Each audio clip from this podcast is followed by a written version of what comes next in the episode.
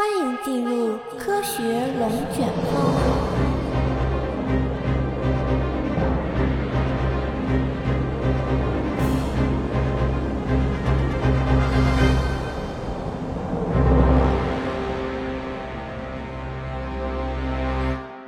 大家好，我是小叶，欢迎来到本期的科学龙卷风。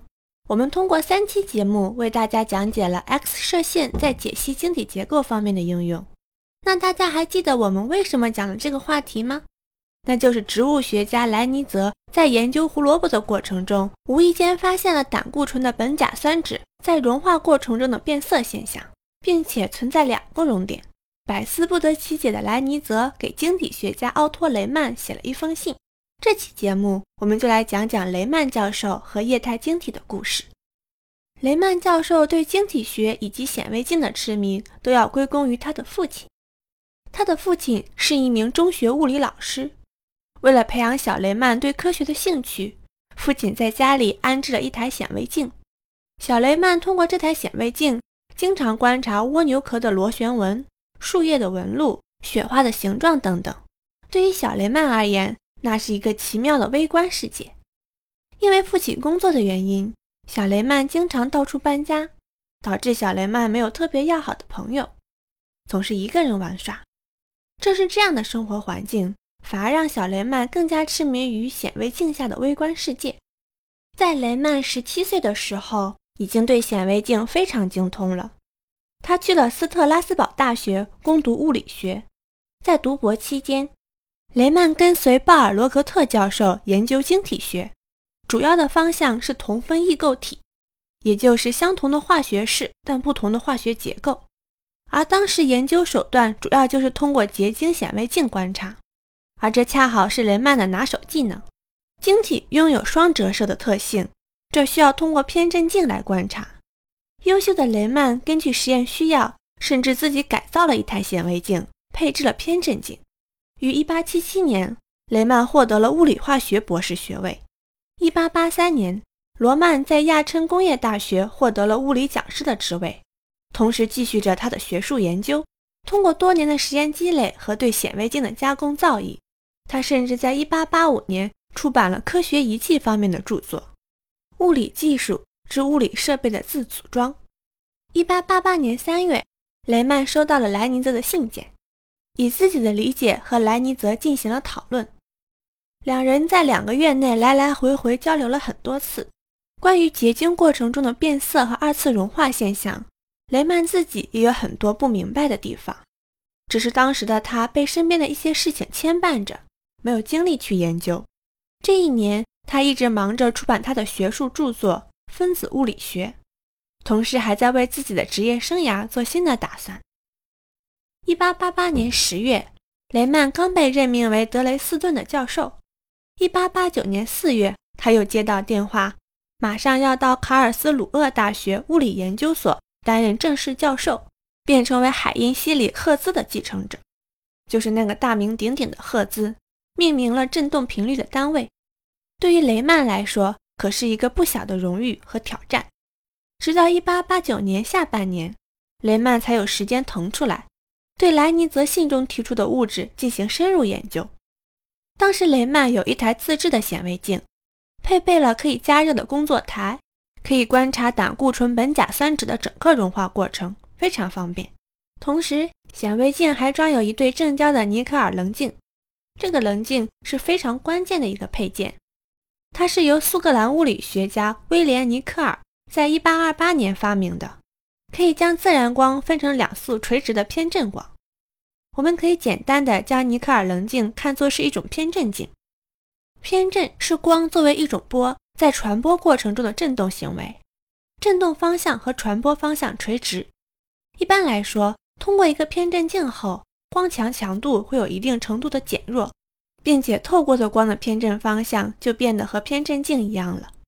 而如果光本身的偏振方向和偏振镜的夹角是九十度的话，则完全不能透过。这就是1808年马吕斯提出的偏振规律。显微镜配备了正交偏振镜，雷曼教授就可以从偏振这个角度去观察和研究。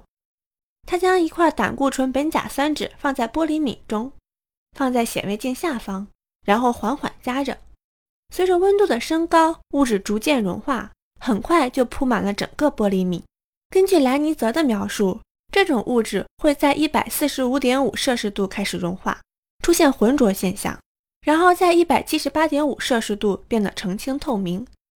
而冷却过程中会有紫罗兰色和蓝色，之后像牛奶一样浑浊。进一步冷却后，进一步冷却后，紫色和蓝色重现，很快又形成白色的晶体。雷曼也确实观察到了这些现象，并且他看到冷却过程中会出现小的蓝白色斑点，然后数量不断增加，并最终覆盖整个页面，看起来像是浑浊的白色团块。温度继续降低的时候，物质开始形成晶体，蓝白斑点迅速消失。那么，处于一百四十五点五到一百七十八点五摄氏度中间的这个状态算是什么呢？如果是液体，怎么解释要达到一百七十八点五摄氏度才会变得透明？如果不是液体，可它又分明是流动着的呀。雷曼一遍又一遍地重复加热、冷却，并仔细观察。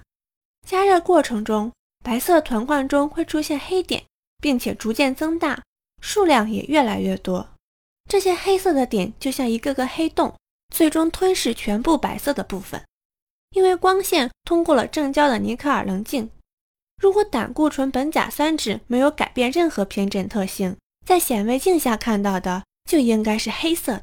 而在加热过程中，也就是一百四十五点五到一百七十八点五摄氏度的这个区间，看到了白色，这说明胆固醇苯甲酸酯在这个过程中改变了偏振特性。雷曼教授非常确定，只有晶体才可能出现这种现象。晶体具有各项异性的特性，就是在不同方向上观察会看到不一样的观察结果。具体来说，就是晶体双折射效应。当光线入射到晶体中时，光线被偏振分成两种略微不同的途径，这两种光的折射率是不同的。而这种双折射效应能够改变入射光的偏振方向，这也就是旋光效应。现在胆固醇苯甲酸酯分明是显现出了这种旋光效应。那么必然存在双折射性质，那么它一定就是晶体。但是以往所知的晶体从来都是固定形状的，在人们的印象中，晶体应该都是固体。可是眼前这物质怎么看都是流体啊！不过科学家们常常面对这种违反常识的事实，只有这样才能够打破旧理论，将科学向前推进。雷曼教授的思绪当然并不会因为这种矛盾而止步。要说固态，也并不是非得固定的形状，非晶体也可以像液体一样流动，就像铺路用的沥青，流动虽然缓慢，但它的形状变化是显而易见的。至于晶体，一般来说，如果给一个外力，确实很容易形成破坏，产生裂纹。但如果是施加一个微小的、逐渐增大的力呢？晶体会不会沿着晶面产生逐步平移，从而发生变形呢？想到这儿。雷曼突然从疑惑而矛盾转变成激动而兴奋的心情。流动的晶体，这个看似矛盾的词组就这样涌现在他的心中。